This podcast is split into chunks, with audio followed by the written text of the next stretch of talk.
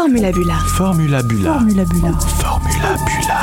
Je veux être calife à la place du calife. Mille milliards de mille sabords Je dirais même plus Pressez ce bouton écrit et dring Je me sens bien, j'ai 50 ans, mais je me sens très bien. Ils sont fous ces romans. Il y a ceux qui écrivent l'histoire et ceux qui ont besoin de lunettes pour la lire.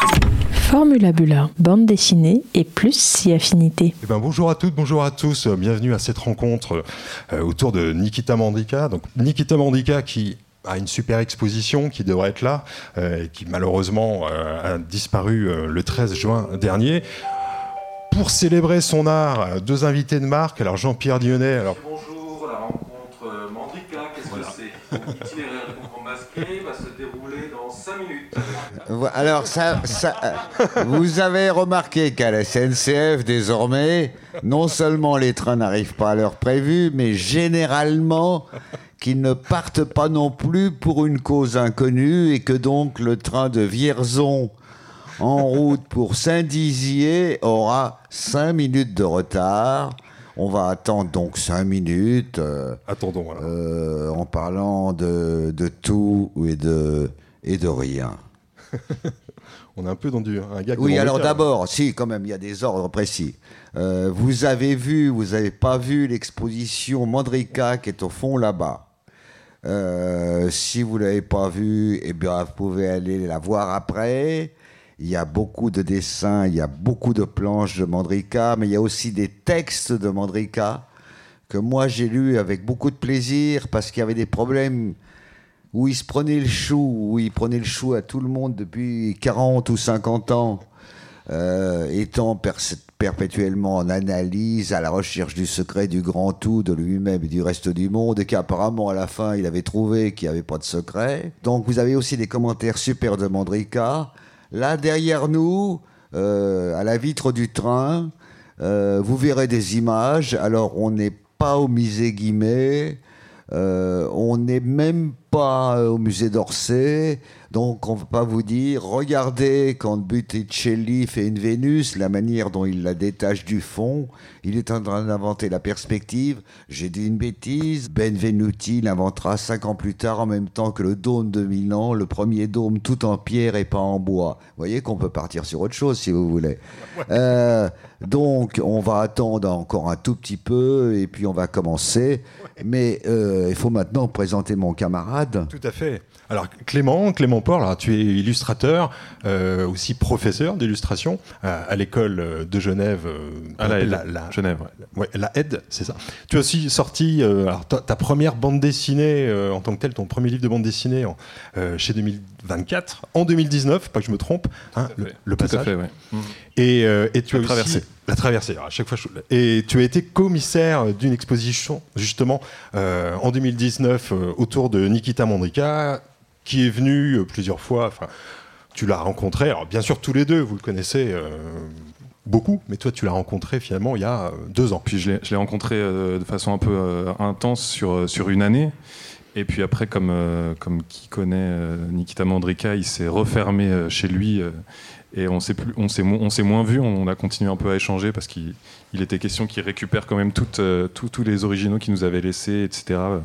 Donc on s'est, on comme ça euh, rapidement. Mais euh, pour vous donner un peu le contexte, en fait, euh, à la Haie Genève, où j'enseigne et où je suis un peu le responsable de la, section illustration, on nous confie chaque année la réalisation d'une exposition euh, du Grand Prix Topfer. Et donc ce Grand Prix Topfer, dans, un ensemble de, récompenses qui s'appelle les Prix Topfer à Genève, récompense la carrière, euh, la, carrière magistrale, on va dire, d'un auteur ou d'une autrice euh, de, de bande dessinée francophone. Et donc c'était évident, Mandrika vivant à Genève aussi depuis 25 ans, qu'il fallait voilà, donner, donner ce, grand prix à Nikita.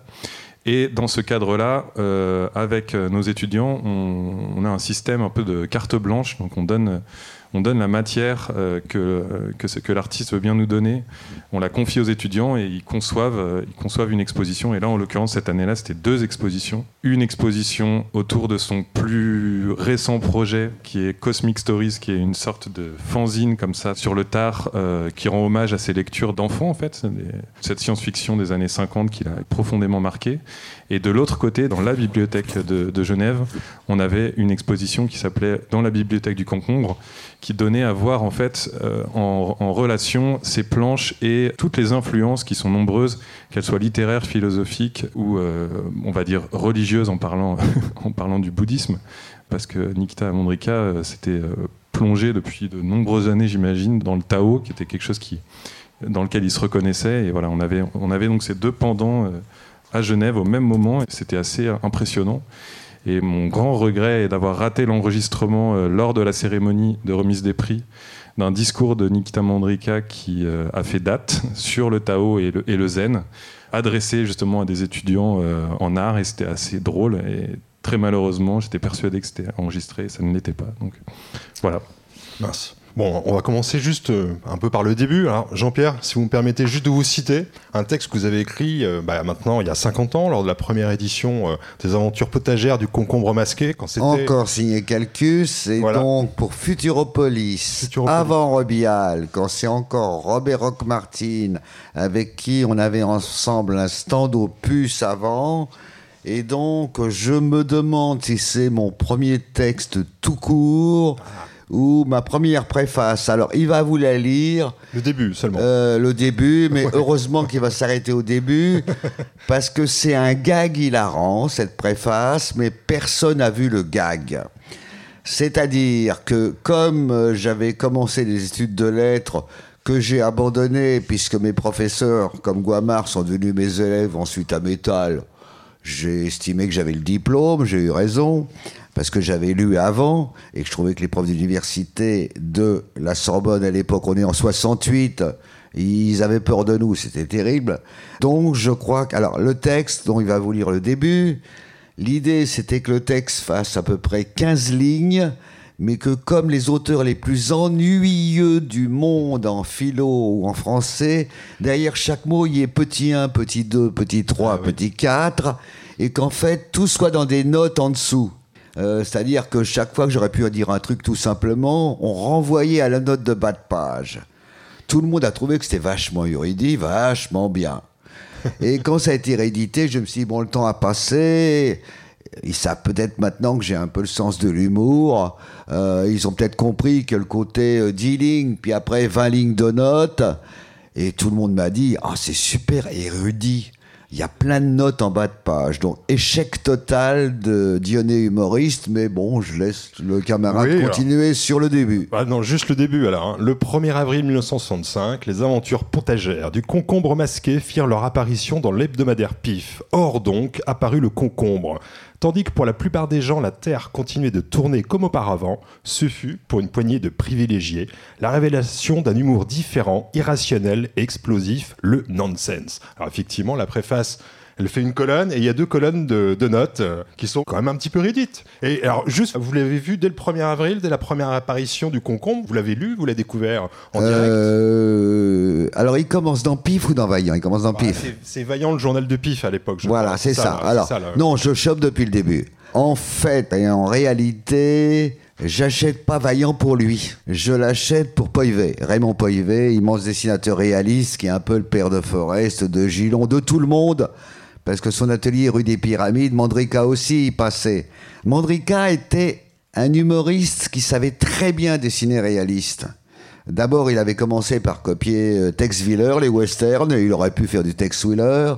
Ensuite, à un moment, euh, il est parti dans le sud de la France et il a fait des marines. Je sais pas est, elles sont quelque part.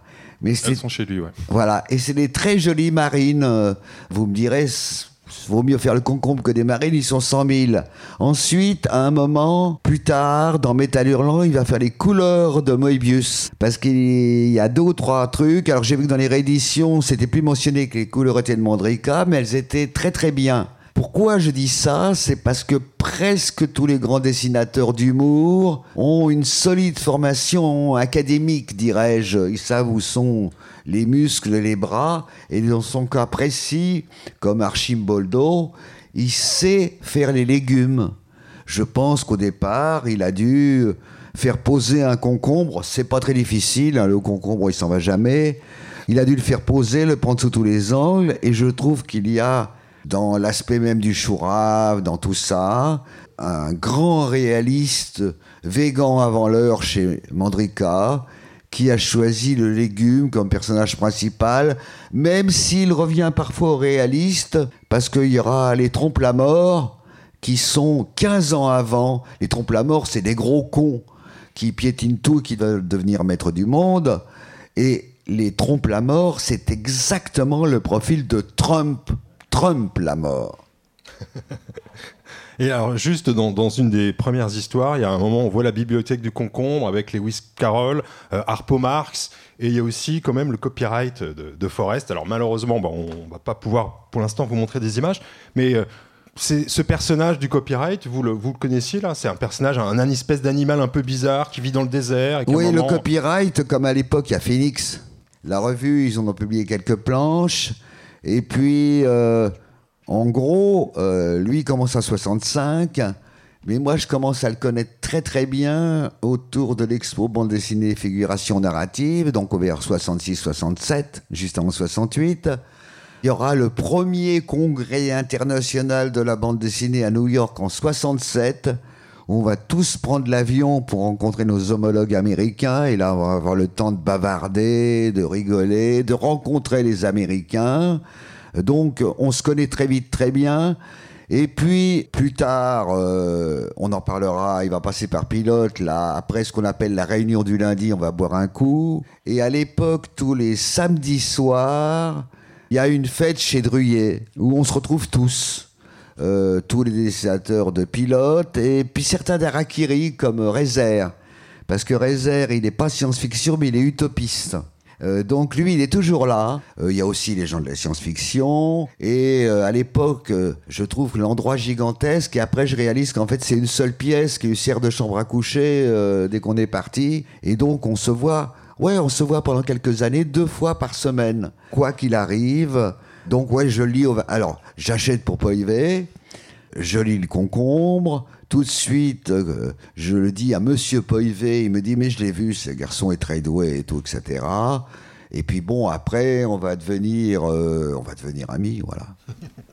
Et Clément, il reparlait de ses premières influences, euh, l'humour absurde dont on parlait. Bah, il y a aussi George Herriman, Crazy Cat, bien sûr, mais et donc le copyright de Forrest, il y revenait toujours? Ben, ce qui est, sûr, c'est qu'il refusait de parler d'absurde. Il disait euh, celui qui croit que le concombre masqué est une bande dessinée humoristique n'a rien compris.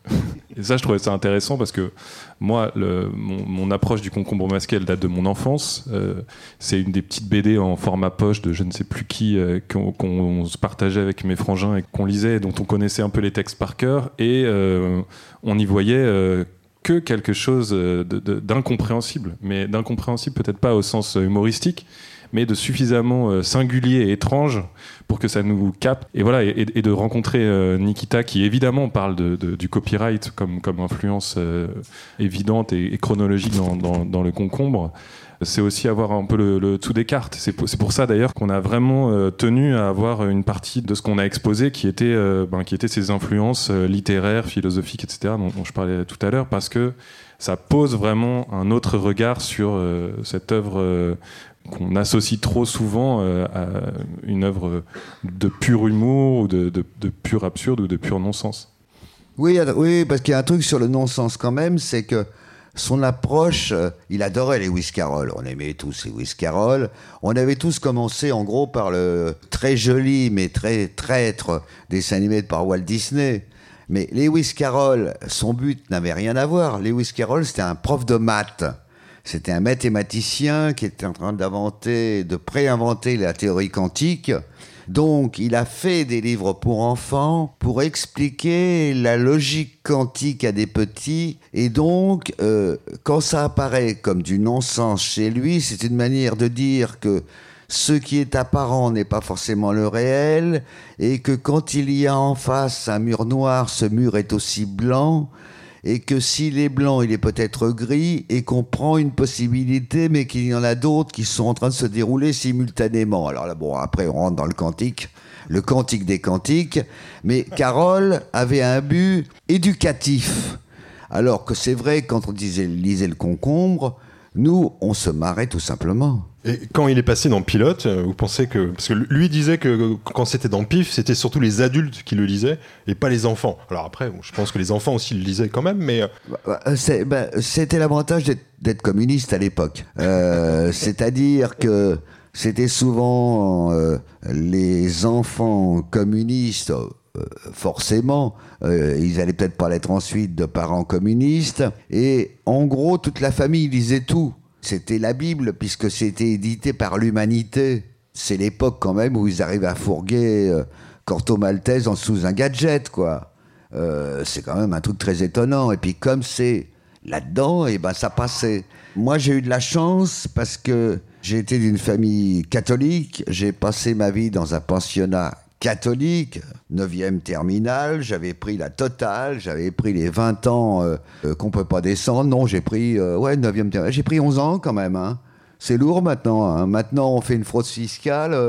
on peut prendre beaucoup moins si on est riche. Donc, mais par chance, quand je suis tout petit, il y a des patronages catholiques et des patronages communistes. Et très très vite, on se passe le coup c'est-à-dire que nous, les cathos, on va voir les beaux films russes féeriques dans les patronages communistes, et eux, ils viennent voir les westerns chez nous. Et comme à l'entrée, nous demandaient ni notre euh, carte de scout, ni notre carte du PC Junior, l'achat de Vaillant pour moi est très bien. Et puis bon, j'ai comme beaucoup d'autres familles, c'est comme ça qu'il y aura des lecteurs de Métal Hurlant qui auront 8 ans, 9 ans, 10 ans, ce que j'ai découvert récemment. Nos parents euh, font pas très attention à ce qu'on lit. Mon père, qui était militaire de carrière, m'a jamais dit Mais tu lis Vaillant, c'est un journal communiste. Non. Euh, la vérité, d'ailleurs, c'était que Vaillant, comme d'ailleurs Spirou et Tintin, c'était un peu cher. Contrairement au petit format Artima, Choc, Commando, au petit format Jean Tartine Mariol, qu'on achetait en reliure dans les stations d'essence, généralement Vaillant, Pif ou Spirou, comme c'était plus cher, on se les passait. Euh, il y avait une rotation. Parce que comme pour ce prix-là, on pouvait acheter 8 tartines Mariol, bon, bah, le choix était fait. Et, vous avez compris là, la bascule entre Calcus, son pseudo, et, puis Mandrika Tout de suite, vous vous êtes dit, ah, tiens, mais euh, c'est le même. Euh, oh, ça, c'est des histoires de Russes et de Russes blancs. Je pense qu'il n'a pas, au départ, euh, comme beaucoup de Russes, il n'a pas voulu revendiquer son nom, qui était de la haute noblesse blanche. Moi, j'ai connu, je connais énormément de Russes, soit euh, de descendants de Russes blancs ou soit descendants de Juifs russes forcés de partir un jour. Et pratiquement tout le monde ont pris un autre nom que leur nom. Soit ils l'ont francisé, soit euh, ils ont pris deux branches. Je pense à mon camarade euh, Boris Bergman, qui a gardé le nom de Bergman, lui. Ah, ah, ah. Par contre, euh, son parrain, il a pris le nom de Sanders parce qu'il voulait faire carrière au cinéma et puis il est devenu George Sanders. Donc il y avait ça. Et donc Calcus, pense qu'il n'osait pas encore dire euh, euh, je m'appelle Nikita Mandrika, je sais pas quoi, comme sa tante qui plus tard est devenue héroïne de l'Église orthodoxe et qui sur la fin de sa vie alors sa tante, elle était, on va parler de ses déplacements, mais elle est arrivée en même temps que son père, son oncle euh, amiral ou je sais plus quoi, tout ça. Et sa tante, ça a été une héroïne russe extraordinaire parce que elle a aidé à rebâtir des églises orthodoxes. Et pendant 20 ou 30 ans, elle a été quand même, euh, elle était mal vue de Staline, elle était déjà mal vue euh, au temps de Lénine et de Trotsky. Et après, jusqu'à Poutine inclus, en commençant avec Brezhnev, Gorbatchev et tout, elle a été invitée par chaque président qui lui ont rendu hommage comme quelqu'un qui avait emmené la culture russe dans les pays d'Afrique du Nord. Et chaque fois, elle les a taxés de sommes énormes pour rebâtir des églises orthodoxes soi-disant russes au Maroc, en Tunisie, en Algérie. Vous avez une mandrika qui est à la tête de toutes les églises russes orthodoxes érigées ou restaurées au XXe siècle.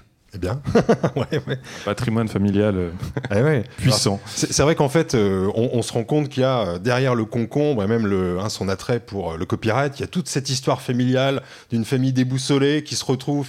Euh, il dit son grand-père hein, qui était commandant, tout d'un coup se retrouve à, dans le désert en Tunisie à garder une, une, citerne, une citerne d'eau. Une, une citerne d'eau. Alors c'est pour ça que quand il se met à la, à la psychanalyse en disant je veux secret de tout et là, j'ai vu que maintenant, il le reconnaît. Bah, il est un peu tard. Euh, à l'époque, je disais, mais tu sais, euh, le mec tout seul dans un désert avec un cactus blocos, c'est ton père et ton grand-père dans une citerne d'eau. Il dit Oh, ça peut pas être aussi simple. Et justement, Clément, euh, quand il en parlait de sa famille, tout de suite, il était transparent par rapport à l'influence. Euh, je, je, me souviens, je me souviens pas de discussion à proprement parler sur sa famille, il y avait des digressions parce que c'était un digresseur euh, né, mais et qui pouvait inclure des histoires de famille. Mais j'ai appris pas mal de choses là euh, dans, les derniers entretiens justement qui sont euh, lisibles dans l'exposition. Et pour revenir à, à, Calcus, ce que je trouve assez drôle, c'est donc il explique que il y a deux raisons. Une raison qui est une raison de l'époque où chacun prenait un peu un pseudo, et puis Calcus, c'est aussi le décalque. Et il y a quelque chose d'hyper fondateur, je crois, dans cette déclaration, parce que il m'a toujours dit, mais moi, en fait, j'ai fait que décalquer, euh, j'ai appris le dessin comme ça, etc. Et il allait jusqu'à reproduire encore aujourd'hui des planches qui lui plaisaient, qui étaient, qui étaient particulières pour lui et qui avaient été même des planches éditées il avait ce travail de décalque, si on veut, de son propre univers, de son propre travail dans d'autres époques, et il voulait améliorer toujours les choses. Et, ça, je crois que j'ai jamais rencontré un, dessinateur qui est dans cette logique de se calquer lui-même. Et je trouve que Calcus, du coup, euh, a une résonance encore plus belle, quoi, par rapport à ça. alors, Jean-Pierre, dans le premier album chez Dargo, il y a quand même une citation de Freud, euh, ce qui n'est pas très courant. Hein. c'est euh, tout ce sous-texte, vous l'aviez compris, mais est-ce qu'il était perçu aussi par les autres? Vous parliez, bah, analyse, Freud avec Mandrika. Euh. Euh, alors, ce qui était drôle, c'est vrai qu'il parlait assez peu de ces histoires de famille. Il fallait un peu le pousser. Et euh, sur le reste, il pouvait être autoritaire, Nikita, hein, russe. Il commençait toujours par le fait qu'on avait raté la plus belle conférence de Lacan ou tout ça. Bon, on disait, bah oui, on l'a raté parce que ce jour-là, on était allé voir un western. Alors, côté culture, comme il, revenait souvent avec Freud et à Lacan, et que moi j'étais un Jungien absolu, mais euh, non pratiquant, hein, j'allais pas me faire psychanalyser. Je pensais que si on était fou, ça aidait pour faire des métiers de création. Je pensais que tout artiste est un mec qui a des trous, des manques, qui doit les remplir et qui vit de sa folie. Il l'avait d'ailleurs reconnu. Il dit, en fait, on est tous dans un asile de fous. Il parlait de pilote à l'époque, mais c'est le seul asile où on est payé pour être fou. Donc, en fait, on parlait assez peu de ça. Par contre, comme c'était quelqu'un qui s'intéressait à tout, par exemple, quand on était chez Druyer et tout ça, il écoutait plutôt ce que les types citaient, par exemple, en science-fiction, ou Guamard sur l'histoire des Qatars après euh, la chute de Montségur et comment ils sont partis au Canada. Et là, il notait souvent le titre et il allait souvent au PUF parce que c'était des livres invendables qui n'étaient vendus qu'au PUF. Et moi, je suis souvent tombé sur lui au, PUF où il me disait Ah oui, alors lui, c'est De Beckett qui travaillait à Minute, oui, qui m'en a parlé parce que c'est un contradicteur de Lévi-Strauss, donc tira rayon ethnologie, mais c'est vachement intéressant parce qu'il pense que Lévi-Strauss, ils lui ont fait un spectacle pour lui faire croire que c'était la pensée primitive, mais comme il l'avait déjà lu avant, ils lui ont fourni du sur-mesure pour confirmer ses théories. Et c'est ce que le mec avait raconté. Donc, on partait dans des trucs et je ne savais pas s'il était sérieux à ce moment-là. Là, le livre, je l'ai acheté, c'était sérieux.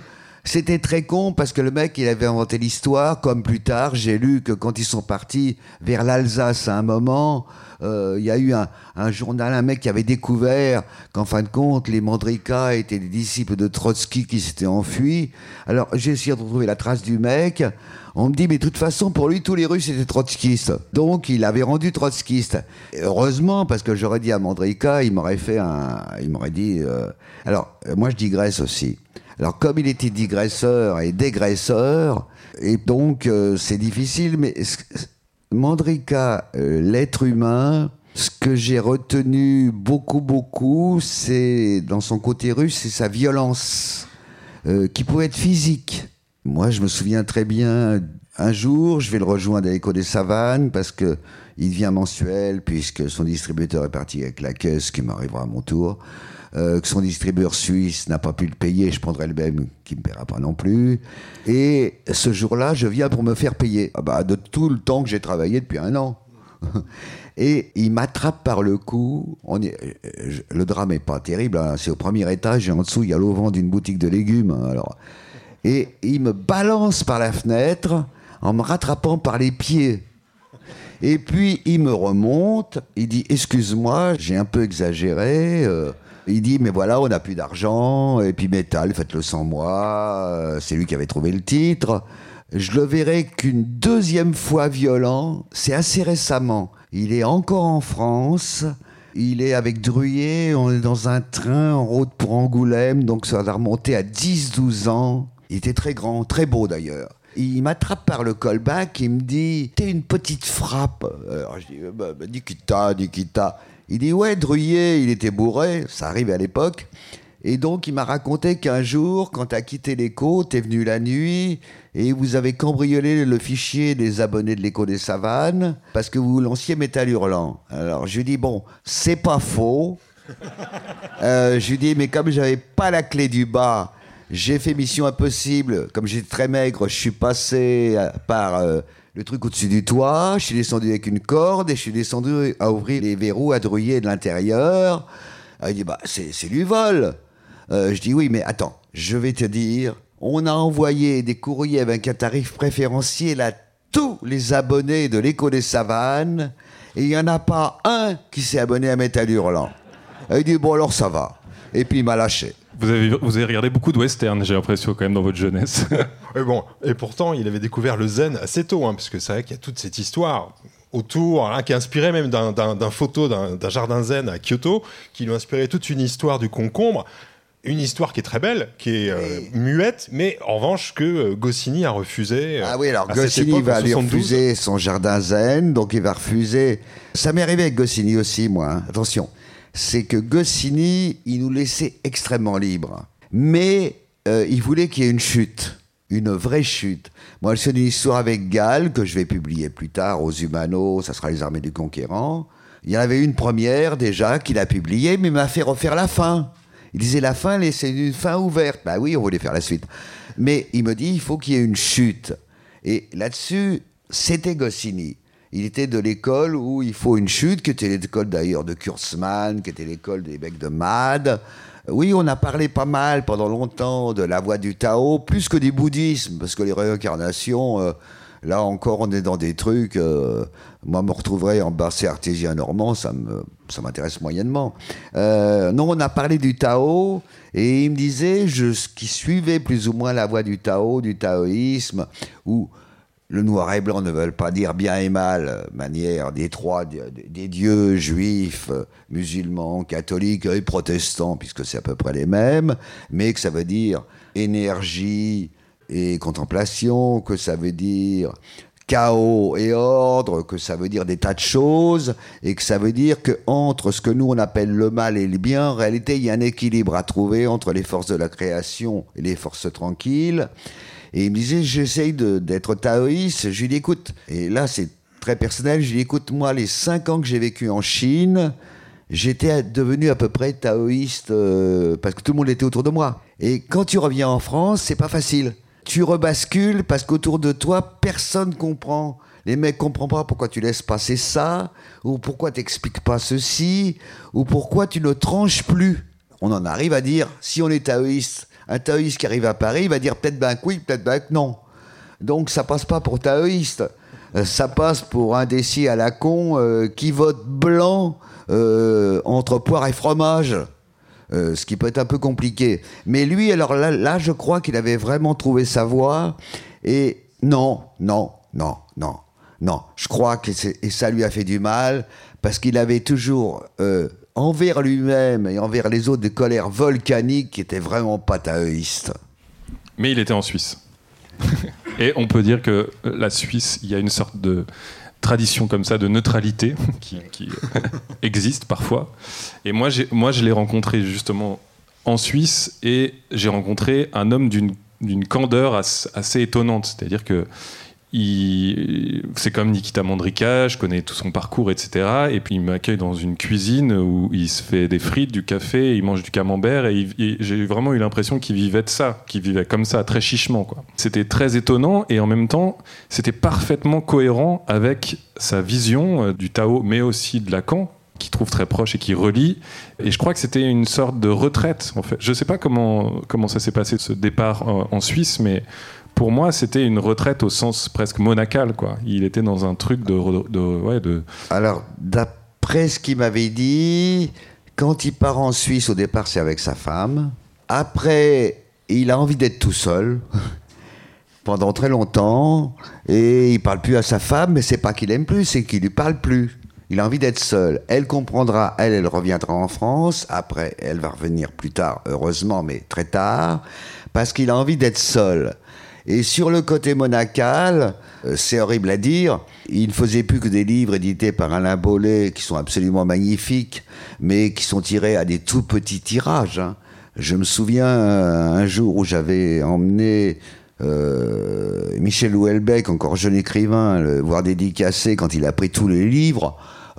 il disait ah j'ai fait ma journée et puis après ils ont passé trois heures à discuter de Dostoïevski j'étais complètement dépassé moi mais à la fin de sa vie, il me disait, tu sais, c'est pas évident. Là, j'ai plus envie de faire des commandes de dessin et tout. Je vends quelques originaux, mais ils veulent toujours les mêmes, euh, très beaux, et j'en ai des moins beaux. Il dit, en gros, ma vie, là, elle est simple. J'ai 800 euros de retraite par mois. Mon loyer est de 600 euros. J'ai pratiquement pas d'impôts. Donc, ça me laisse 50 euros par semaine. Euh, je lui dis, tu pourrais quand même embrouiller euh, ou Dupuis ou Dargo, puisqu'il y avait un album où il y a toute la nouvelle génération qui lui est rendu hommage, puis tous les anciens et tout, pour rééditer euh, des trucs. Je lui dis, moi j'avais tâté le terrain du côté de Lebescon, qui a pris la place de machin chez Osterman, et il ferait bien une tentative contre Combre. Il me dit, il faudrait que j'aille à Paris, faudrait que je revoie ces gens-là. Et je veux pas. Je ne veux pas revoir ces gens-là. Il dit d'ailleurs, qu'est-ce que tu fais encore là-bas, toi? Il dit, puis en plus, tu prépares quoi? Je dis, euh, euh, peut-être une album de bande dessinée. Il dit, avec quelqu'un d'autre. Donc tu vas encore travailler avec quelqu'un d'autre, pour quelqu'un d'autre, pour un des gros cons euh, ou d'argot ou machin. Il dit, t'as qu'à faire un roman. T'as jamais fait de roman, bah tu pourrais faire un roman. Je dis mais je trouve pas d'éditeur, il dit c'est pas la question, tu fais un roman, puis si t'as pas d'éditeur, tu l'édites toi-même. Alors j'ai vu qu'il était dans une logique financière très très particulière, c'est qu'il n'était plus prêt à faire aucune concession d'aucun ordre envers personne. Ouais, d'où, euh, d'où, son envie de revenir euh, à l'auto-édition. Et d'ailleurs, c'est marrant parce que il, enfin, moi, je lui ai montré des trucs d'auto-édition de, de ma génération et tout ça, et j'avais l'impression qu'il découvrait ce qu'était l'auto-édition. Or, je pense quand même que l'écho des savanes, etc., à la base, c'était certainement le, le précurseur de, en la matière. Il était là, mais c'est génial, en fait. En fait, je pourrais faire ça, je pourrais faire mes bouquins. Euh, les internautes qui me suivent sur mon site achètent mes bouquins et je vis comme ça. et je dis bah allons-y, faisons ça. Et c'est comme ça qu'on a lancé ce premier opus qui était Cosmic Stories. Et le prochain dans son projet était l'écho des bananes qui devait euh, évidemment euh, tordre, le cou à l'écho des savanes, j'imagine le connaissant. Et, voilà, il était vraiment dans une logique de relance comme ça, de ah ben c'est tout à fait cohérent et en symbiose avec ma façon de vivre, etc. Je vais faire mes propres bouquins, je vais les publier, je vais les diffuser, je fais tout moi-même et personne m'emmerde et ce sera bien comme ça. Mais il suivait plus rien. moi je lui dis, j'ai découvert quelque chose, que j'ai fait un bouquin récemment, euh, où on peut imprimer sur le même papier euh, un cahier couleur avec des photos et ça ne coûte pas beaucoup plus cher, ça coûte presque rien de plus. Je dis, en gros, aujourd'hui, si on choisit un bon papier et tout comme ça et tout, la couleur qui coûtait quatre fois plus cher, elle ne coûte qu'une fois et demie plus cher. Il dit donc, on peut presque faire de la couleur au prix du noir et blanc. Bah, ça, tous les éditeurs maintenant le savent. C'est d'ailleurs pour ça qu'ils font de la couleur facilement maintenant pour tout. Mais lui, il le savait pas. Il avait décroché tous ces trucs néquiques. Et ce qui est marrant, c'est que au départ, il avait été le premier à avoir les avantages de ceci. Il était très technicien au départ. Ça me fait penser, en gros, notre génération, on a tous découvert l'Amstrad euh, pour euh, faire du traitement de texte et tout. Il l'a découvert aussi. Oh, c'était très dur, l'Amstrad. Mais on est devenu nul quand est arrivé le Macintosh. On voyait qu'autour de nous, tout le monde en avait et tapait des courriers sur des iPhones. Et là-dessus, euh, euh, on a perdu pied. C'est-à-dire qu'il me disait j'ai un voisin, c'est un gamin, il va venir parce que j'ai planté un truc sur ma lettre. Et moi je disais bah, moi j'attends mes filles. Euh, parce que j'ai dû faire une connerie, euh, j'ai trois textes qui ont disparu. Alors évidemment, elles arrivent et disent Ah, papa, mais enfin, comment? Elle est, elle, ça, là, voilà, bah, elle n'est pas dans la poubelle, mais comment tu as réussi à faire ça? Et ben, il était pareil. C'est-à-dire qu'on avait, mais ça, c'est pas du tout ni la folie de Mandrika, ni ma petite folie à moi, c'est plutôt un truc générationnel. Nous, on a quand même commencé aux Zézi dans les grottes, après on est passé par Gutenberg, après on a découvert les caractères, euh, euh, les polices, machin, et qu'on pouvait tout faire à la suite. Et maintenant, on voudrait euh, qu'on écrive avec nos gros doigts de vieux, hein, qui sont plus très bons, euh, qui peuvent pas faire de piano, qu'on écrive sur un truc grand comme ça. Ben non, ça pas être possible.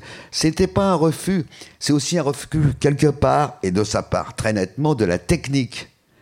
Parce qu'il aimait bien faire des mails courts, jusqu'à la fin, tout le temps, auxquels je répondais des mails courts. Et puis on était par mails courts, et je me souviens d'un jour, et je m'en suis voulu à mort, il dit, mais on a arrêté de se téléphoner on se fait des trucs comme ça. Heureusement, on les fait encore en français. On dit pas quitter quoi avec des cas pour gagner pour gagner trois lettres, donc deux secondes, on ne saura pas quoi faire, disait-il. Je dis oui, c'est vrai que gagner deux lettres, euh, faudrait accumuler à la caisse d'épargne toutes les secondes qu'on gagne sur Internet, et on pourrait dire euh, bretzel liquide à la fin de la semaine en plus.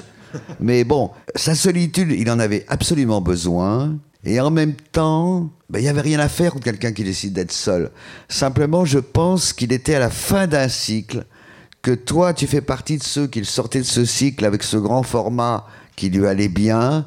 Et ce qui fait vraiment chier, c'est qu'il commençait à s'assouplir sur l'idée, comme il y a dix ans euh, dans le 13e arrondissement à la mairie et tout, qu'il n'était pas obligé, par exemple, de faire le Tour de France, mais que oui, le festival de Perpignan dont je reviens, qui était moitié catalan, moitié français, qui était super sympa, et où il y avait Berberian qui l'aimait bien, qui venait tous les ans et tout, peut-être que quand même, au lieu de... Parce qu'avant, il faisait tous les festivals, après, il en a fait quelques-uns, après, il n'en a plus fait aucun, sauf en Suisse.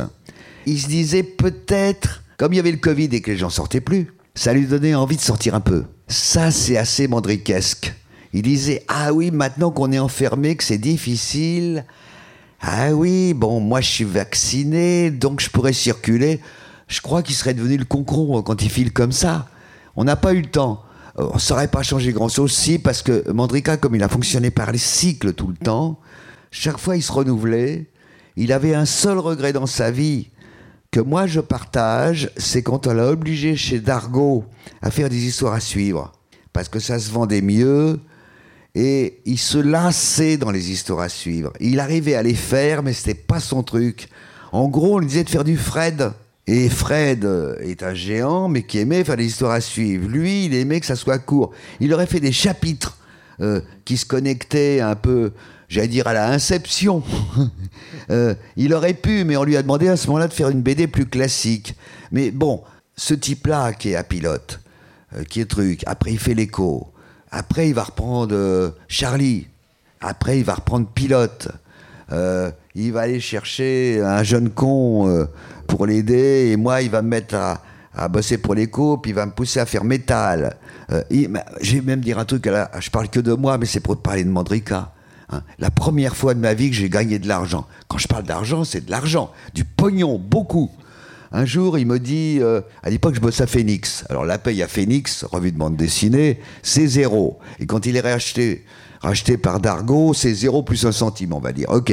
Donc, je gagne rien, sauf que je gagne au puces. Et il me dit, est-ce que tu as envie de gagner 10 000 francs? On vivait une année avec ça.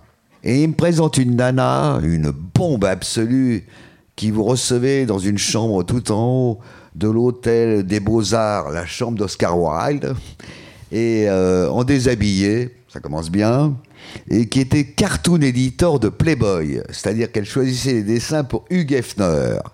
Alors, elle avait demandé à Mandrika s'il pouvait faire des bandes dessinées érotiques pour l'écho. Alors, Nikita, avec une grande probité, a dit faudrait plutôt demander à des mecs comme Forrest. Euh, je sais pas comment elle avait eu le contact de Mandrika, parce que Mandrika. La mafia. Hein, ouais. bon, et donc il avait dit moi non, je saurais pas faire.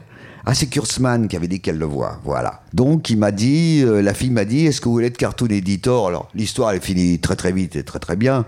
Euh, c'est que à l'époque un Français il est payé 300 francs par pilote, on va dire, hein, on va mettre ça en francs ou euros et tout. Et Hugh Hefner propose euh, 5000 dollars la planche. Mais Hugh Hefner, il garde toujours les originaux. Il paye des droits il garde les originaux. Et alors là, il y a un truc que j'ai pas compris à l'époque, parce qu'on est quand même en 67-68, c'est qu'à part le dessinateur Lou, qui faisait un dessin un peu comme Mordillo, tout le monde, Forest, euh, euh, Lausier, vont refuser parce qu'ils veulent garder leurs originaux, qui à l'époque ne valent rien. Et je veux dire que euh, Forest, qui aurait touché 5000 dollars par semaine pour faire quatre pages à la fin du mois, il a jamais vu autant d'argent de sa vie, Forrest. Parce que, quelque part, Kurtzman, qui était le meilleur ami de Goscinny, il était très copain avec Mondrica. Il sera très copain avec moi. Et il comprendra que la France, c'est compliqué. Parce que quand il dit on, dîne ce soir avec René, on dit bah nous on dîne jamais avec René, avec Monsieur Goscinny.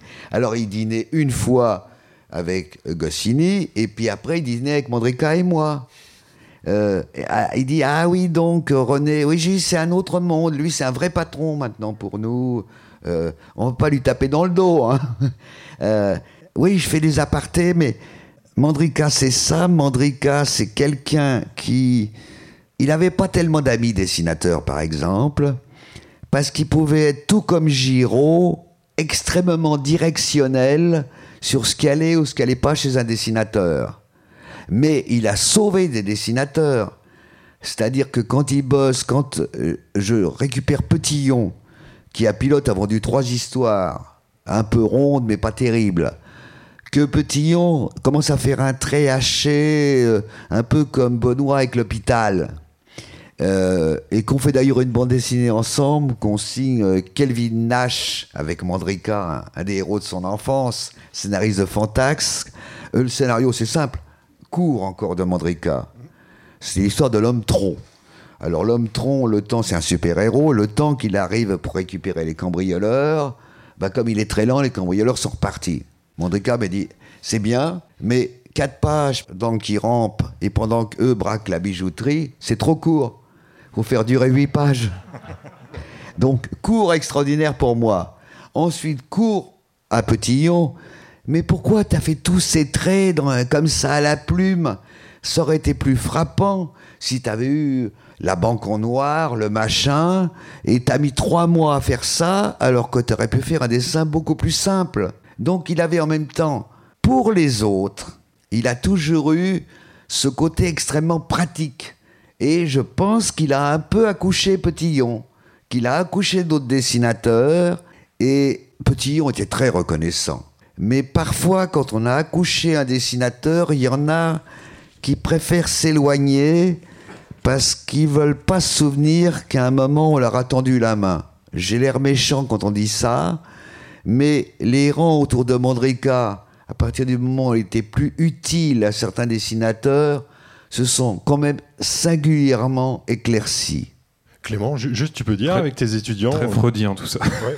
comment il était avec. Euh, parce que Jean-Pierre dit que grosso modo il aidait beaucoup les autres dessinateurs. Avec tes étudiants euh, à la aide euh. bah, c'était c'était hyper étonnant et finalement touchant parce que alors évidemment les étudiants qui s'inscrivent à ce genre d'activité, c'est-à-dire monter une expo, etc., viennent à la fois du domaine du graphisme et de l'illustration, mais généralement tout ce qui est mis en espace c'est plutôt des graphistes donc j'étais face à des étudiants qui connaissaient que dalle de, de Mandrika, mais pas une planche. Et donc, matinée, euh, je, montre euh, des albums, etc. Les étudiants fument des clopes, parlent entre eux. je me dis bon. Et Mandrika débarque et il a capté leur attention en trois secondes. C'était hallucinant. Il leur a fait un cours sur l'existence, pas sur la bande dessinée, pas sur ça. Il, il, a commencé en parlant des patrons, etc. Je sais pas comment il les a captés. C'était un quelqu'un avec une verve euh, phénoménale en fait. Et, quand je parle de ce discours euh, pendant la cérémonie de remise des prix, c'était euh, d'une éloquence rare. Et donc avec cette éloquence, mais aussi ce besoin de, ce besoin pas pas, pas vraiment d'éduquer, parce que je crois je crois qu'il aimait pas ce mot, mais d'expliquer, d'expliquer sa vision du monde, bah, il a embarqué tout le monde. Et j'ai vu des étudiants, des étudiantes se mettre à lire ces trucs, alors qu'il commençait en disant bah voilà, voilà ma couverture, je veux que ce soit Pamela Boobs parce qu'elle a des gros nibards et tout. J'étais là, ok. voyons voir la réaction des, étudiants et des étudiantes. Mais la seconde, la seconde d'après, il leur parlait de euh, l'avilissement du travail, etc. Donc il y avait une espèce de, de, rebond comme ça. Certains ont pris le train en marche, euh, d'autres moins. Mais en tout cas, il, a, il a, embarqué euh, tous ceux qui ont après construit ces expositions avec lui très facilement. Donc je pense qu'en en, effet, il y, a un truc où euh, il n'hésite pas, à, il hésite pas à dire les choses. Je l'ai pas vu réagir euh, à des travaux d'étudiants, par exemple. C'était pas le contexte et on n'était pas là pour ça. Mais je lui ai fait lire euh, ma bande dessinée qui venait de, sortir et il m'en a, fait une analyse parce qu'il fonctionnait comme ça. C'est quelqu'un qui analysait chaque chose qui lui passait entre les mains ou entre les yeux. Il y avait un truc comme ça irrépressible. Ce que tu dis, c'est un truc euh, euh, qui rebondit. Tu m'as dit ta bande dessinée que tu venais de publier. Et il me disait, moi, quand les mecs m'envoient des trucs euh, sur ordinateur ou via le téléphone et tout ça, généralement, je ne m'en mêle pas. Il dit parce que avec la putain de lumière de rétroprojection, l'espèce de correction informatique qu'ils ont obtenue pour que leur dessin bancal ne soit plus en le recadrant. Il dit, dis, vous feriez mieux de faire des fanzines et de les publier parce que vous verriez si ça tient. Il dit, parce que c'était ces engins genre Macintosh, ça rendrait le truc le plus laid du monde joli en améliorant les couleurs, machin. Il dit, par contre, effectivement, le nombre de mecs que j'ai publiés et on voyait tout d'un coup leurs traits étaient boueux, que ça passait pas, etc. Il dit le papier ça tombe pas. L'ordi, pratiquement tout le monde, même quelqu'un qui sait pas dessiner, peut dessiner. Donc euh, et s'il est pas bon, bah, il va augmenter la colorimétrie. Et il disait, alors je leur dis, envoyez-moi plutôt des photocopies. Il dit, ce qui me fait chier, il faudra que je descende à la poste. Alors quand je descends à la poste, quand je descends en ville. Alors il dit, après, euh, enfin, je leur dirais que je rendrai pas les trucs, faut être clair, et que je le lirai peut-être pas tout de suite. Mais quand il disait ça, ça voulait dire qu'il allait le lire un jour. Et je l'imagine bien, parce que si on se laisse faire à ça, moi c'est arrivé dans des périodes, puis là je le refais, c'est que le, vous avez des mecs hyper gentils, euh, hyper pas insistants et tout, ils vous disent, euh, je voudrais vous envoyer un petit synopsis, vous le lisez, vous dites c'est pas mal et tout, puis après le mec il vous envoie 352 pages, quoi. Et il dit, vous m'avez pas encore répondu quatre jours après. Euh, et puis au bout de deux mois, ils disent, euh, ah, vous m'avez totalement lâché. Et, et aussi. Donc toi, tu l'as fait dans une école, dans un lieu précis et tout. Mais je pense que, comme il prenait ça très au sérieux, s'il avait été amené à revoir dix fois, vingt fois, trente fois ses dessinateurs, ce qu'il aurait peut-être pas fait avec son envie de solitude, il aurait fait une gradation. Donc là, au lieu de leur dire euh, c'est bien ou c'est pas bien, il leur a donné ce qu'il pouvait partager à ce moment-là, qui était sa vision du monde à ce moment-là. En gros, il leur a donné les clés pour leur vie à eux. Pourquoi vous faites ce métier? Est-ce que vous voulez vraiment le faire? Et si vous le faites, qu'est-ce que vous voulez comme récompense? Notoriété, euh, finance ou autre. Parce que lui, il disait, bon, la notoriété, je l'ai eue, ça sert pas à grand-chose. Ok. La finance, je m'en sors l'un de l'autre avec mes 200 euros. La reconnaissance de mes pères, bah oui, j'ai eu la reconnaissance de mes pères, ça me fait une très très belle jambe parce qu'il y en a plus que deux avec qui je suis en rapport. Être publié dans le monde entier, ouais, comme j'irai jamais au Bélouchistan, parce que pour lui, le succès en bande dessinée, c'était presque devenu comme quand il parle des maîtres du monde. Il disait, ça devient, c'est plus une envie de, raconter des histoires, c'est déjà l'envie de devenir maître du monde. Et il prenait comme exemple Herriman, qui était noir à une époque où c'était pas censé se faire. Et il disait bon, ils ont eu de la chance que Hearst les publie, ils ont eu de la chance que ça marche, mais ils ont fait ça avec une grande pureté. Il dit maintenant la bande dessinée, par exemple, il était euh, sidéré parfois euh, par certaines expos dans des galeries de trucs et il me dit j'étais vers une expo de bip et bip bah, je vous dirai pas qui. Il dit, son dessin était bien, il est devenu hyper prétentieux. Toutes ces planches, on dirait des tableaux, s'il s'arrange pour que l'histoire est foutue dedans, pour que chaque planche soit une œuvre d'art qu'on peut accrocher au mur. Et il me dit, euh, euh, là je dis pas ça méchamment parce que je l'admire beaucoup. Il me dit, est-ce que c'est vrai qu'on a vendu une couverture de Jean, la très jolie série de Dufaux et Anna Miralies, 300 000 euros? J'y c'est exact. Il me dit, ouh là bas là, ah bah, a un joli dessin comme ça, il est très joli le dessin, 300 000 euros, oula. Parce que lui, quand il vendait, il vendait pas cher. Hein. Et il, vendait parce qu'il pense que c'est le prix que ça valait. Il était d'une honnêteté scrupuleuse.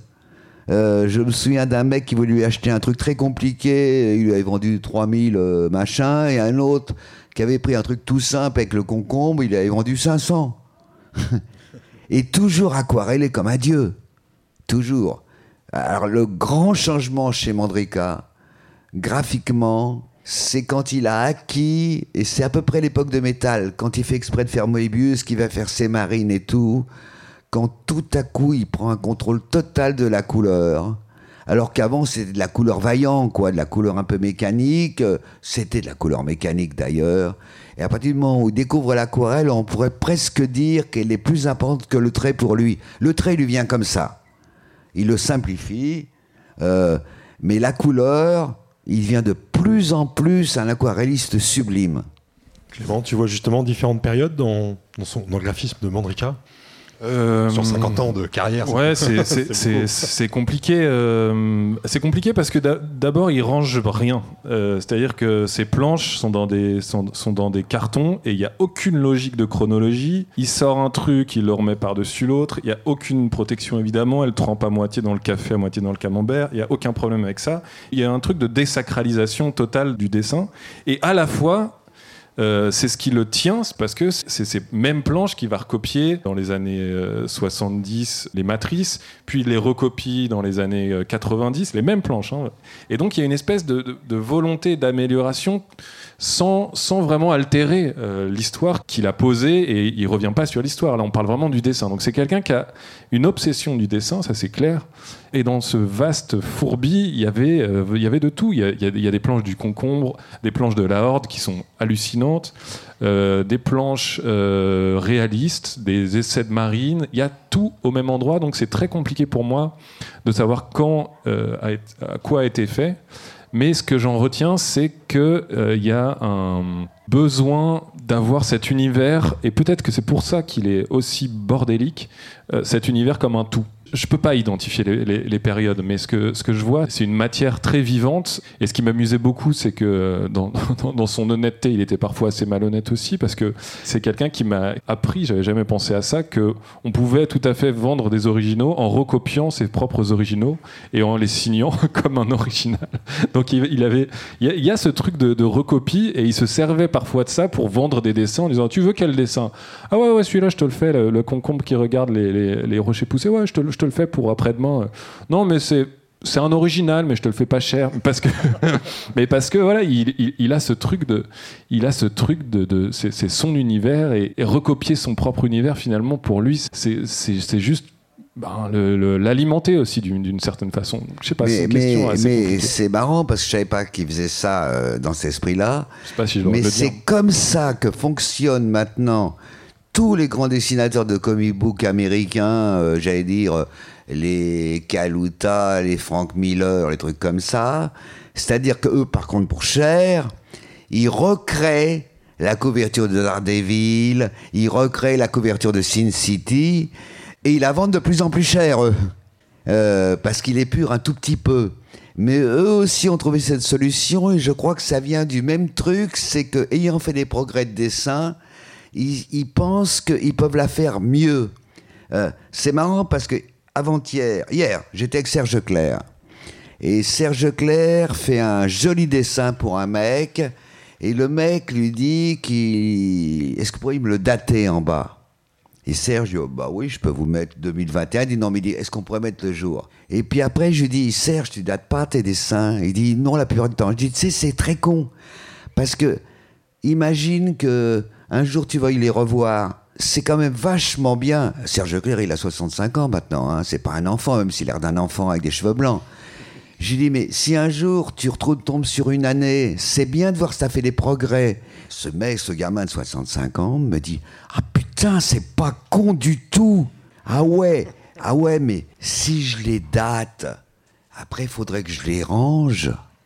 Et donc, il faudra que je les mette dans l'ordre. Oh là là là là là là.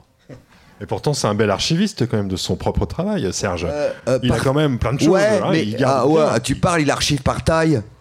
Il fait des magnifiques cartons où il y a tous les dessins de la même taille. Et à côté, ceux qui sont plus grands, t'appelles ça de l'archive Non, c'est c'est très très propre, mais on dirait qu'il y a une femme de ménage qui est passée. Parce que quand tu lui dis euh, dans tes planches inédites de de l'album, euh, l'album, l'album qui doit être édité, je me souviens que tu avais fait 400 planches. J'ai dit, ouais, euh, de Noël, ils en ont publié que 200. Il dit, Ouais, c'est vrai que j'en avais fait 400. Alors ça, ça doit être à la réserve. Je dis, t'as une réserve, t'as une... T'as un appartement séparé qui... Non, non, la réserve, c'est un placard euh, de trucs dont j'ai jamais eu l'usage et ça s'est empilé depuis très très longtemps. Euh, donc ça doit être dans la réserve. Non, non, alors, lui, c'est comme il est RG1 dans sa vie, il a un appartement monacal, mais à mon avis, si tu ouvres le placard, euh, ça va te tomber sur la gueule. Non, beaucoup. Il y a, beaucoup de dessinateurs très organisés dans leur vie. J'en connais beaucoup plus qui ne le sont pas du tout.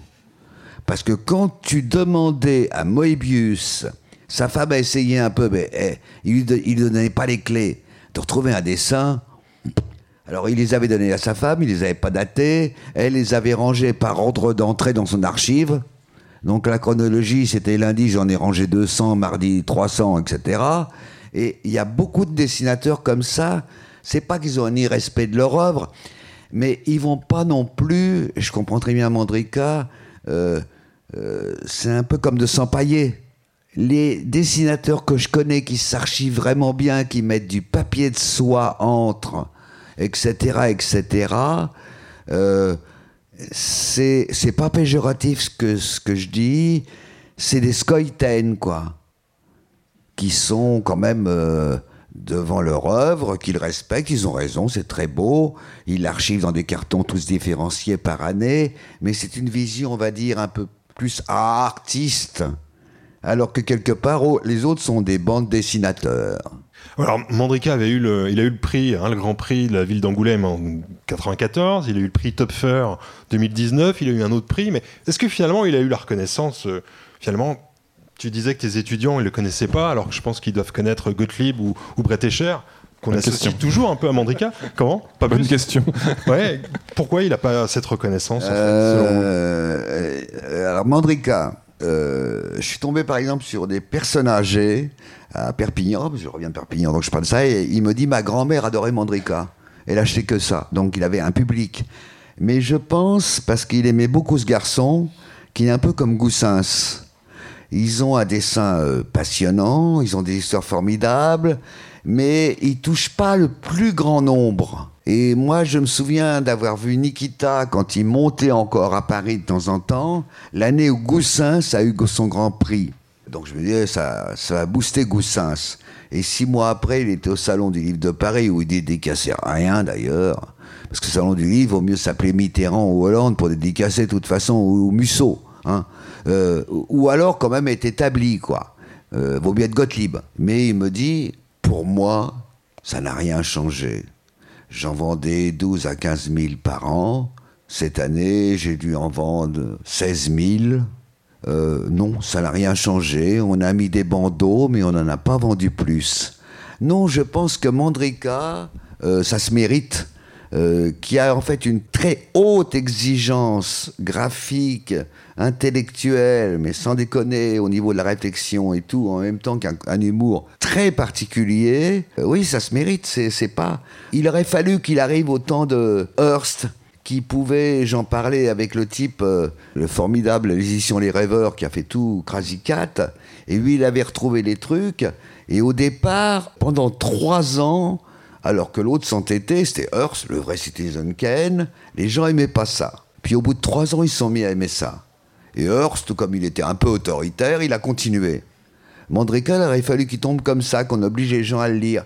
C'est pas lui qui allait faire un effort. Quand il fait un truc avec Frésato en disant je vais faire un grand truc de grand public, de science-fiction et tout, c'est parce qu'il a réussi le mieux. Il y croyait pas lui-même. C'était joli ce que faisait Frésato.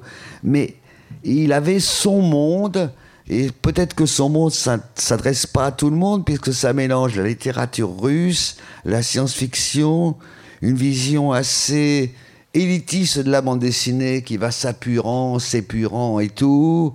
Euh, des personnages secondaires. Et puis en plus, en plus, c'est pas évident de s'identifier à des légumes. On dit toujours qu'il faut un personnage auquel il faut s'identifier. Eh ben, dans les films, on dit il y a le celui qu'on suit pour suivre les autres, souvent Rock Hudson, euh, dans les films euh, de Douglas Sirk. Mais moi, je peux pas suivre vraiment ni Chourave ni Concombre. Ouais, je, je, rebondis en, repensant ce qui. Donc, je, lui avais prêté ma bande dessinée, ou je l'ai vu offert, je sais plus. Et puis, euh, donc, je, lui redemande quelques, quelques semaines plus tard s'il l'a lu. Il me dit Ouais, ouais, je l'ai lu. Euh, bon, euh, c'est pas mal, c'est pas mal. Et puis, je, veux en savoir un peu plus. Et il me dit Non, mais cette histoire-là de deux soldats là, qui évoluent comme ça, euh, qui devisent sur la guerre, mais ça intéresse qui aujourd'hui? Et je, et je lui dis, bah, j'étais assez content, une bonne couverture presse, etc. Mais je pense qu'il était dans ce truc-là aussi vis-à-vis de son travail. Il m'a dit, mais bon, je te, je te, pose cette question, mais c'est pas important. Peu, importe qui ça intéresse, si c'est ton univers, fais-le. Et je pense qu'il était dans un truc comme ça très, très tranché euh, vis-à-vis de son propre travail. Après, je pense que, en effet, le concombre masqué, c'est aussi quelque chose d'assez barré euh, et, d'assez qui, peut être assez hermétique. Moi, moi, j'ai une de, de, mes lectures avec mes frangins, je retiens euh, le concombre masqué était justement en train de mordiller la petite table du salon quand soudain, toc toc toc, ça sonne à la porte le concombre masqué va ouvrir la porte. Et c'est cette histoire d'éléphant qui, euh, qui se présente en disant euh, je cherche Edmond, bah il n'y a pas de chez moi. Si si, il est derrière toi. Et là il y a un éléphant derrière Mandrika. Et, et on est embarqué comme ça avec lui. Mais c'est complètement absurde. Mais le truc étonnant, c'est qu'en fait, je pense à des trucs hyper mainstream qui marchent très bien aujourd'hui, comme euh, Bob l'éponge, qui est cette, espèce de monde sous-marin euh, très S'il avait réussi dans l'animation, il serait le roi du monde. Mais c'est, et, il a fait 3-4 essais et ça n'a jamais décollé. Parce que moi, je connaissais euh, très très bien Matt Groening à l'époque où il avait sa bande dessinée qui, a, qui existe toujours en vente. Et il a vendu 12 000 en tout, je ne sais plus le titre, avant qu'il fasse les Simpsons. Après, il y a un mec d'MTV euh, bas de plafond, gros con, qui lui a dit tu vas faire une famille de cons, Middle West ou banlieue et tout. Il a fait les Simpsons. Bon, explosion absolue. Euh, après, il a fait pour Fantagraphics des œuvres plus personnelles. Il en a vendu 10 000. Et Mandrika, il avait cette envie, il sentait qu'il pouvait le faire. L'ennui, c'est que ça s'est pas fait. Et puis, j'allais dire qu'il y a Mandrika, il avait quand même à un moment envie d'y croire à la montée du concombre. Quand il arrive à pilote, c'est parce qu'à Vaillant, il saura qu'il n'aura jamais d'album. Et chez Dargo, à ce moment-là, on lui fait des violons du bal. C'est normal, ils y croient aussi. Ça marche un peu, mais pas tant que ça. On lui dit de faire des histoires à suivre, ça marche pas. À ce moment-là, il va aller chez Dupuis, où on lui dit Dargo, ils n'ont pas su te vendre. Nous, ça va marcher. Et ça marche pas. Et je crois que il a été extrêmement déçu parce que il arrive avant qu'on puisse faire des albums différents, juste avant la période. Maintenant, on peut faire ce qu'on veut, l'association et tout, et que Mandrika, c'était pas en fait fait pour le format Astérix. Euh, il était fait pour faire les objets plus machin. Je pense que Mandrika, euh, s'il avait été à chercher un deuxième éditeur sérieux aujourd'hui, il serait mieux servi par Cornelius ou par voilà ou même par les requins. mais qu'il fallait pas. Il a été à un moment où, les choses se déclenchaient, euh, mais où, par exemple, euh, pas mal de dessinateurs qui après ont fait des grands bouquins, des trucs comme ça et tout, étaient, on était prisonniers de ce format Astérix où faut reconnaître, euh, on n'avait aucune chance puisqu'il y avait Astérix. Alors il y avait 1000 Astérix, il y avait trois albums comme ça, et le premier qui a imposé un format plus grand, qui était géant mais qu'on a oublié aujourd'hui, c'est Gérard Lausier, qui a dit je veux que ça soit plus grand. Et les Lausiers se sont vendus. Bon, c'est vrai qu'il avait aussi le soutien de lui, et c'est vrai que Lausier et Bretéché, qui étaient deux faces de la même pièce en réalité, hein, le mec un peu snob euh, qui montre euh, que les mecs de chez Castel, c'est les confinis, et, la nana de gauche qui montre que des abrutis dans des canapés qui veulent refaire le monde. La dernière fois que j'ai parlé avec Claire, elle était assez en forme. Elle savait que j'avais vu Gérard un peu avant sa mort. Elle me dit c'est drôle parce que lui il montre que les mecs de gauche sont des confinis. Moi, je montre que les mecs de gauche, c'est des avachis. Lui, il montre que les mecs de droite sont des confinis, obsédés sexuels, mais complètement débiles. Donc, lui, il est de droite, et moi, je suis de gauche. Et puis, on parle de Mondrica. Je lui dis Ah, mais quand je vous ai rencontré, tout ça, avec. Euh, il y avait, il y avait toi. Il y avait toi. Euh, ils étaient. Je lui dis Moi, je me serais pas permis parce que j'étais grand comme ça et tout. Donc, quand tu me souriais, elle me dit Bah, je voyais que tu me draguais pas. Ah, je dis oui, je te draguais pas parce que t'étais, pour moi, t'étais. Euh... Il dit mais tous, ils me draguaient, même Nikita. Pourtant, c'est le plus beau. Lui, au moins, il était beau. Mais dessinateur de BD, je connais, j'en suis une. On est quand même, on regarde son nombril, on est. Je vais pas me mettre avec un dessinateur de BD. Mon mec, c'était un mec d'action, il faisait des affaires internationales et tout. elle dit, toi, t'aurais été plus intéressant plus tard quand t'allais au Japon, en Chine. Je dis, tiens, j'aurais peut-être eu ma chance à 50 ans. Non, certainement pas. C'était une tueuse, Bretéché. Mais elle dit, mais Mandrika, au moins, il avait du charisme. Ah, du charisme, voilà. Et il était beau. Et c'est très marrant parce que il avait du charisme, il était beau, mais jamais il a été dans la drague. Quand j'ai voyé à Angoulême et autres, dès qu'un dessinateur était pas trop vilain, euh, à la grande époque d'Angoulême, euh, il essayait quand même de voir s'il avait un fan club. Et s'il avait un fan club, à l'époque c'était toléré. Euh, s'il y avait une petite blonde assez jolie, éventuellement il envisageait de lui donner des cours à dîner ce soir. Hein Mandrika, j'ai jamais vu faire ça. Mandrika, c'était, je sais rien de sa vie sexuelle, mais je sais que c'était, il était absolument pas dans, je suis la vedette d'Angoulême, donc je vais rentrer avec une rousse, une blonde et une brune. À ciao, je passerai pas au stand demain matin, les mecs. Euh, non, il avait cette espèce de truc qui est très russe, parce que en Russie, soit t'es Rasputin, soit t'es Dostoïevski. Dostoïevski, on peut pas dire qu'il avait beaucoup de filles dans les boîtes de nuit. Hein. Clément, tu veux rebondir? Difficilement. C'est difficile. Hein. je connaissais assez peu euh, sa vie sexuelle, moi aussi. Non, ça, je m'en ai jamais aperçu. Beaucoup, beaucoup de gens, d'attachés de trucs comme ça, me disaient Ah, il est beau, Nikita. Et il faisait jamais jouer sa beauté. Je pense pas qu'il en était conscient. Il était très beau grand comme ça, charismatique. Très, très, euh, très ça c'est marrant, parce qu'il était très voûté à la fin. Euh, il se déplaçait comme ça, comme un personnage un peu de bande dessinée d'ailleurs, un peu bien. Et puis, quand il prenait la parole, il se, relevait, et je me souviens justement euh, de cette intervention pendant la cérémonie de remise des prix, il se relevait et il, était réellement beau, en effet, ouais, il, avait un truc de, charisme, de, un peu d'aura, et c'est pas, et c'est certainement pas pour embellir quelqu'un qui, est, mort depuis. Hein. C'est vraiment qu'il dégageait un truc et il, a eu ce truc-là aussi avec les étudiants et les étudiantes d'emmener, d'emmener comme ça par, les mots et par la force de sa conviction. Et, une conviction qui est basée en plus sur des choses que le commun des mortels peut trouver absurdes. Moi, je sais que la première fois que je l'ai rencontré, on parlait, je sais plus, on parlait d'actualité, etc. À un moment, il m'a coupé, il m'a dit mais tout ça, c'est pas la réalité. C'est pas ça la réalité. C'est ça, c'est des trucs qu'on nous invente, quoi. J'étais là, waouh, est-ce qu'on est dans un truc complotiste? Qu'est-ce que c'est que cette histoire? Mais non, il, avait vraiment cette conviction que qui était réel, c'était les, choses qu'on porte en soi et que tout ce qui était euh, le, discours euh, de masse, etc., c'était de la pure invention. Et ce qui est assez paradoxal quand on connaît aussi son travail, qu'on peut juger dans un monde imaginaire, alors que lui euh, on, parle comme d'une réalité voilà, factuelle, matérielle. il était, à la fin, il était devenu, il me dit, moi je ne parle plus même, j'ai pas beaucoup de gens qui habitent dans le coin, mais dès qu'un mec me commente ce qui s'est passé ce jour-là en Afghanistan, tout ça, moi je m'éloigne. Je ne veux pas savoir. Je ne veux pas savoir ce qui se passe autour. De toute manière, c'est de l'actualité fragmentée, contradictoire, faudrait suivre ça tout le temps. Et en plus, ce n'est pas le réel, puisque c'est la manipulation du réel par les médias, et qu'on nous vend ce qu'on veut du réel, mais c'était pas du complotisme. C'est, moi, je regarde pas les actualités non plus. Parce que j'ai bien vu la manipulation qui consistait non pas à nous mentir systématiquement, mais à une époque, j'ai cru que je pourrais comprendre parce que j'étais abonné à plein de journaux internationaux en français ou en anglais.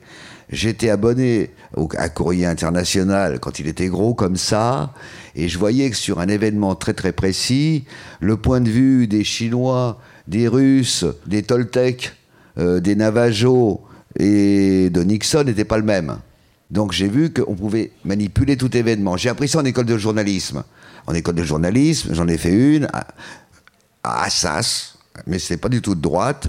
Et on disait prenez un événement, une dépêche AFP, et maintenant vous allez la traiter pour l'humanité, le Figaro ou Minute. Et on apprenait à faire un truc qui était d'extrême droite, de centre droite ou communiste. Ça me semble être la réalité. Moi non plus, je ne lis plus de journaux, on était bien d'accord là-dessus. Moi non plus, si deux nouvelles tours jumelles tombent, ça m'embête un peu. Mais comme disaient les Japonais, parce que j'étais au Japon à l'époque, chacun son tour. Ils n'ont pas mis la une. Chacun son tour. Alors, c'est pas bien de sortir du monde réel. Mais moi, je trouve que ce monde réel, à partir du moment où il nous sature avec euh, le téléphone portable, truc comme ça, il n'est plus réel du tout, puisqu'on absorbe une information continue, contraignante, où, en gros, si un mec parle 10 minutes, on va commenter, s'il est président, hein, on va commenter 4 jours avant et 5 jours après, alors qu'il a dit peut-être. Et je me dis qu'on est en train de se faire piéger dans un système de sur information minuscule où on mélange le plus beau village de France, la plus grande peste porcine en Ouzbékistan, euh, un, terrible crime euh, à Mexico, un tremblement de terre à Tenfer en Sicile, et la nouvelle maison de construire des maisons, euh, de façon de construire des maisons à 20 000 euros que tout le monde peut se payer sans aucun crédit. Et là-dedans, c'est peut-être une question d'âge. Moi, je vois des jeunes qui naviguent là-dedans, qui prennent ce qui les intéresse. Mais Mandrika, il est arrivé un moment où ça nous frappe en frontal. C'est-à-dire qu'on ne sait plus faire la différence. On ne sait plus. Alors, euh, moi aussi, je prends ça pour une agression. Quand mes filles me disent Viens, viens voir la télé, papa, il se passe un truc incroyable, je dis Non, euh, je pense qu'on on est arrivé à un moment où il y avait moins d'informations et donc on allait un peu la chercher. On est et maintenant dans une surinformation. Ça ne veut pas dire qu'on a raison, qu'on n'est plus capable de gérer. Moi non plus, je crois plus le monde réel est réel. Faut pas m'enfermer. C'est juste que ce surcroît d'informations, et je crois pas au complot, je pense qu'il nous amène à une espèce de macédoine de légumes. Bah, si vous y arrivez, tant mieux pour vous, mais moi, j'y crois pas. J'y crois pas parce que je crois que c'est juste pour me rendre fou. Il a raison, Mandrika. Par-delà, là où, là où t'es, euh, euh, moi, je veux bien apprendre la recette de la tarte au quetch, et surtout pas dans un truc télé où on cherche le meilleur cuisinier du monde.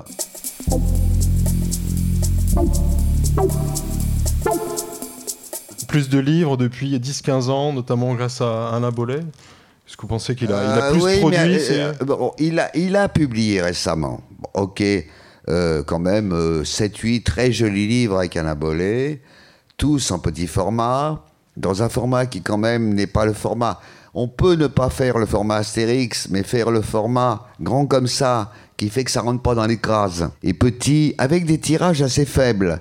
Ce qui en gros interdise, on va dire, le service de presse. Euh, il avait quand même choisi une voie. Moi, je lui disais, je disais quand même, c'est le premier album, à couverture couleur. Moi, depuis des siècles, disais, putain, t'es quand même dur, toi, le meilleur aquarelliste du monde, tu fais plus de couverture couleur.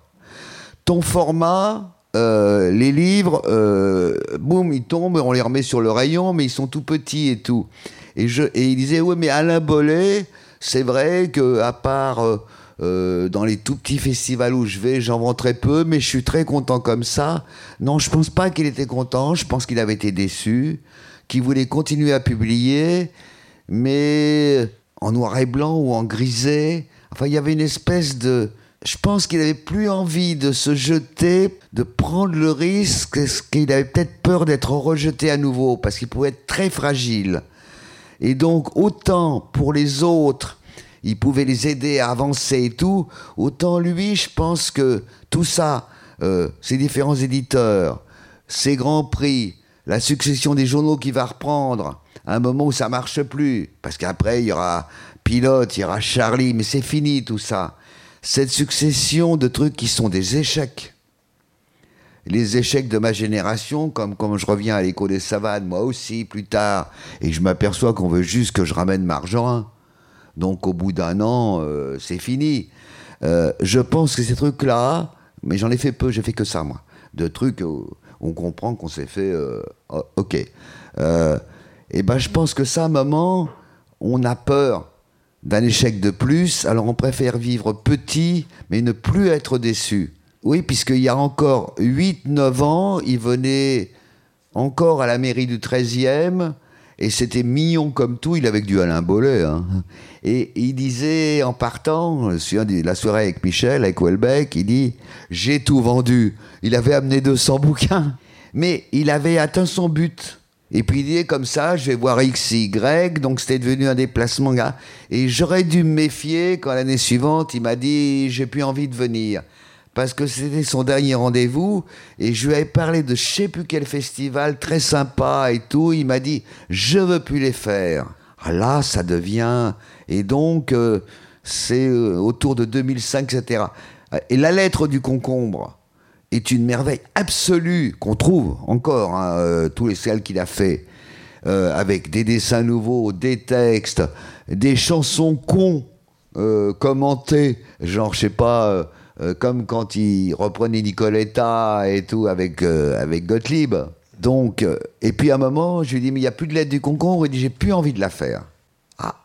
Alors peut-être qu'il était déjà fatigué, mais il avait plus envie de faire la lettre du concombre. Ouais, bon, bah, je peux comprendre parce que dans notre génération, moi j'ai 7 ans de moins, dans notre génération, les trois quarts ont posé leur truc.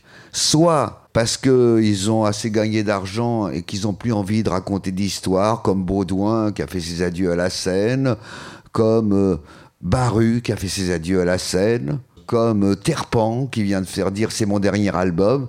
Je remarque d'ailleurs que personne dit on n'est pas chez Aznavour, personne dit non pitié revenez, c'est de la bande dessinée. Je connais que Druyer qui va encore bosser. Euh, il y a aussi ça. Il y a une génération qui fait ses adieux, voilà. Alors là, c'est con. Grâce à toi, il est ressorti de chez son trou, hein, de sa cave, de son blocus. Il a fait un grand format. Il a fait une expo. Donc, comme Terpan, qui, à mon, avis, va faire le Aznavour, puisqu'il dit oui, mais enfin, d'un autre côté, on m'a proposé un scénario formidable, il serait peut-être reparti pour un tour. Encore une fois, c'est un russe. Les Russes, c'est euh, tout noir et tout blanc. Et s'il était reparti, c'est reparti, mais comme en 14. Je me souviens au, début de l'association, quand il y avait tout le monde, Jean-Christophe Menu, tout ça, etc., on était allé les voir. Et puis, euh, il y avait euh, Jean-Christophe qui était super sympa. Puis, il y avait deux, trois petits mecs qui nous ont regardés de haut, en disant Ouais, nous, on fait la nouvelle bande dessinée, vous, êtes des mecs d'avant. On est sortis, on était pliés de rire. On a dit putain. Puis après, il y en a ou deux qui sont sortis, qui ont dit oui, nos camarades qui ont d'ailleurs disparu depuis, ils ont été un peu maladroits. Mais donc, euh, Ouais, il avait des hauts et des bas, il était cyclique, mais pour un russe, être cyclique, c'est dans sa nature. Donc toi, tu l'avais ressorti, on peut dire qu'il y a eu un truc du destin, qui est apparemment la plus belle mort, qui est paf, ça lâche. Hein. Mais 15 jours avant, euh, il était encore très directif avec ses amis comme moi en me disant fais pas ci, fais pas ça, fais ça plutôt. Il était plus ouvert déjà pour ici et puis éventuellement pour d'autres choses. Donc il était peut-être au début d'un cycle, mais moi je dirais que je vais oublier Nikita et, son sourire comme ça, j'ai oublié le truc, je vais me dire que là, ce qu'il laisse à 80 balais, 80 quand même, hein. alors bon, je sais, j'approche, mais je vais être réaliste, 80 c'est pas mal. Ce qu'il laisse, c'est incroyable, c'est considérable. Ce qui me ferait vraiment chier, c'est qu'il n'y ait pas un éditeur assez intelligent pour se rendre compte que même s'il n'en vendra pas 100 000, je pense qu'il y a largement assez de public pour faire une réédition comme les Chrome Fantagraphics ou tout ça, d'une intégrale Mandrika. Et je suis sûr qu'il y a 5000 Pékins au moins. C'est pas le bout du monde, mais ça, j'en suis sûr qu'ils l'achèteront. Avec les couleurs, avec tout, etc. Je suis sûr. Et je connais, parce que on est arrivé à ça maintenant.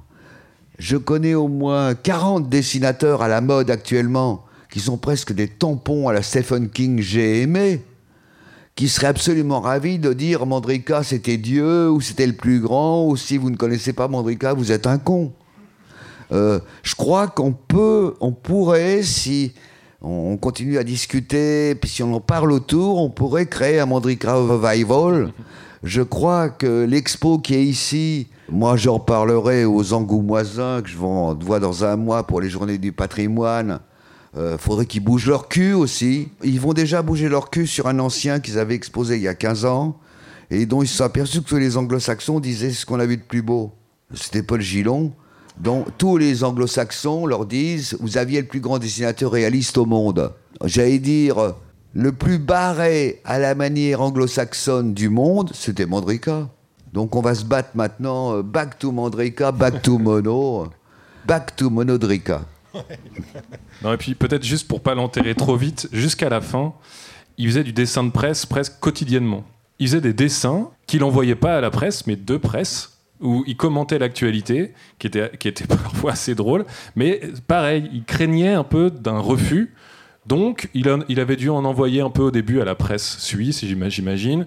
Peut-être un ou deux avaient été pris, mais c'était pas je pense, euh, suffisamment euh, galvanisant pour lui. Mais par contre, il continuait jusqu'à la fin à produire ses dessins qu'il utilisait d'ailleurs en signature de ses mails. J'ai toujours trouvé ça marrant qu'un mec comme Mondrika euh, mette à jour, comme ça, dans, nos échanges de mails, les dessins qu'il mettait à la fin comme une sorte de signature. Et donc, c'était souvent un peu ses dessins de presse. Et juste pour vous répondre, je pense que ce travail avec Alain Bollet, c'était aussi une balise pour lui quelque part je pense qu'il était très, euh, très content de cette relation complice. Je ne connais pas exactement sa relation avec Alain Bollet, mais je pense qu'il y avait une, sorte de complicité où il avait totalement euh, carte blanche, où il est allé dans des petits formats euh, à parler de choses beaucoup plus politiques et beaucoup plus actuelles. Et je pense que c'était un rendez-vous quand même pour lui, que c'était quelque chose d'important. Donc je pense que voilà, cette production, après le, le, cartonné, etc., était quand même un, un, repère. Quoi. Il y a eu la rupture avec Gottlieb qui a été terrible aussi. Parce qu'on dit Gottlieb Goscinny, c'est terrible, et Gottlieb Mandrika, c'était terrible. Parce que euh, c'est vrai que Gottlieb voulait pas s'occuper du journal, et c'est après que Gottlieb a fait son journal. Et moi, ça m'avait touché, parce que ces deux cons ont jamais été aussi fiers d'eux que quand ils avaient fait une clopinette dans Pilote, écrite par Gottlieb et dessinée par Mandrika, où ils montraient Claire Bretéché, la troisième de l'écho, elle leur disait, elle est belle, Claire. Il avait fait belle, Claire, il avait bien dessiné en plus.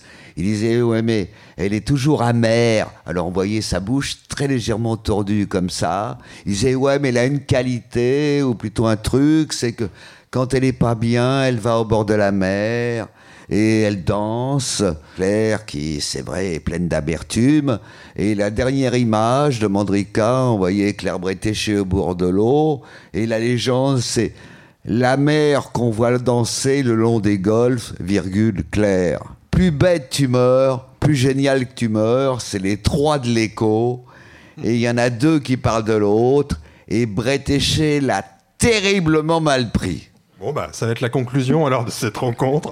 Merci beaucoup Jean-Pierre, merci beaucoup euh, Clément, merci à vous. Et donc le, le revival est lancé.